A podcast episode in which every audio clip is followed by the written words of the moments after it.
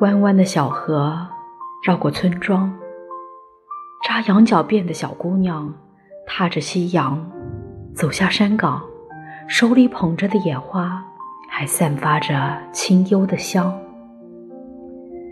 风吹麦浪，青纱帐沙沙作响，蓝天云翔，鸟儿歌唱，燕子归巢忙，老黄牛拴上桩儿。老榆树下，还有一群撒欢的羊。咕噜井旁，扁担挑水吱呀呀的响。袅袅炊烟夹杂着浓浓饭香。煤油灯下，老妈捡着鞋样儿，小姐几个挤在一起，把泛黄掉页的小人书翻破了相。每天晚上坐在炕上。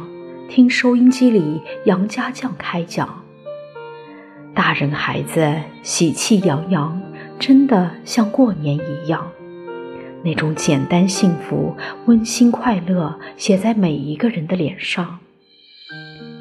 一晃，岁月成霜，对家乡的眷恋一直在心底珍藏。问故乡，你是否是原来模样？扎羊角辫的小姑娘，你今又在何方？